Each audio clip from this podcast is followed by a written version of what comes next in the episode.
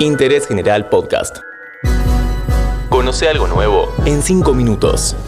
Sueño americano. Hola, bienvenidos a un nuevo episodio de Interés General. Hoy vamos a conversar sobre la relación de la OTAN con América Latina. ¿Por qué esta organización militar vive sus horas más bajas? ¿Qué significa pertenecer a la misma? ¿Sabías que si necesitas la atención de casos urgentes en lo contencioso administrativo y tributario de la Ciudad de Buenos Aires, fuera del horario judicial y en los días inhábiles, podés solicitar la intervención de un juez de turno? Llama al 0800 122 Juzgales. Consejo de la Magistratura de la Ciudad Autónoma de Buenos Aires. La Organización del Tratado del Atlántico Norte es una alianza militar intergubernamental que se rige por un tratado firmado el 4 de abril de 1949. La organización constituye un sistema de defensa colectiva en el cual los Estados miembros acuerdan defender a cualquiera de sus integrantes si son atacados por un país externo. La sede de la OTAN se encuentra en Bruselas y sus 30 Estados miembros abarcan América y Europa.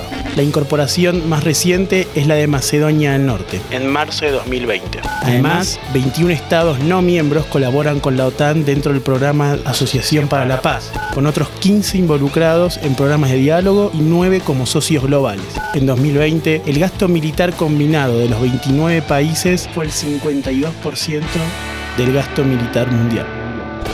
La crisis detonada por el repliegue de Estados Unidos en Afganistán implica una crisis para esta organización que operó conjuntamente en ese territorio. La canciller de Alemania, Angela Merkel, fue enfática y dijo, habíamos acordado entrar juntos y salir juntos de Afganistán, y eso no sucedió. Uno de los efectos de este revés tiene impacto directo en América Latina.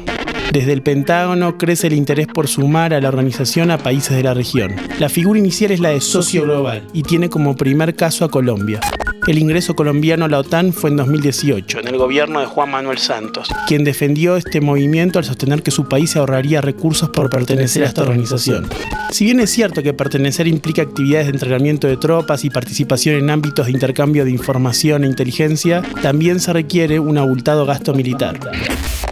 Lo llamativo es que eh, no solo constituye esta entrada a la, a la OTAN, que es una organización eh, básicamente porque es una alianza militar eh, que justamente abre la puerta, y no solo a Colombia, sino a toda Latinoamérica, para que Estados Unidos y los países europeos puedan intervenir militarmente en la región. Es decir, Santos, que dice eh, hipócritamente que esto mete a Colombia en las grandes ligas, en realidad está eh, tratando de meter no solo a los colombianos, sino a todos los latinoamericanos en este escenario belicista.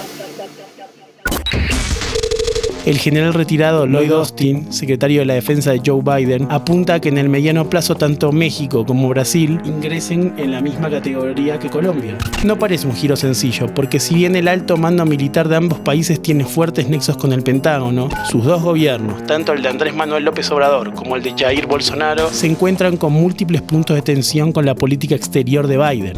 López Obrador suele hablar a menudo de una presunta injerencia de Estados Unidos en la política doméstica mexicana, mientras que Bolsonaro Bolsonaro ya ha sido advertido por el consejero de Seguridad Nacional de Biden de que Estados Unidos no tolerará irregularidades electorales en las elecciones de Brasil en 2022. Para Washington, el interés adicional de sumar a las principales economías de la región a la OTAN es que sería otra vía para condicionar los acercamientos de Rusia y China en la región. Desde hace algunos años, el gasto militar de Rusia preocupa a Estados Unidos y a sus aliados en la Organización del Tratado del Atlántico Norte, la OTAN. Y esta preocupación surge del poder militar y del armamentista eh, ruso en el Báltico, que ya ha dejado en segundo plano a los ejércitos de todos los países integrantes de la OTAN. Por esta razón, los integrantes de esta alianza de seguridad colectiva acordaron aumentar su gasto militar para equilibrar el poder ruso. Sumar a países de América Latina tiene además una cuota de necesidad porque en la Unión Europea creció el discurso anti-OTAN de la mano de líderes anti-globalización, que hoy por hoy gobiernan estados socios como Hungría, Polonia y Turquía. Los integrantes de esta alianza de seguridad colectiva acordaron aumentar su gasto militar para equilibrar el poder ruso. Seguí a Interés General en Spotify y escucha nuestros podcasts nuevos todos los días.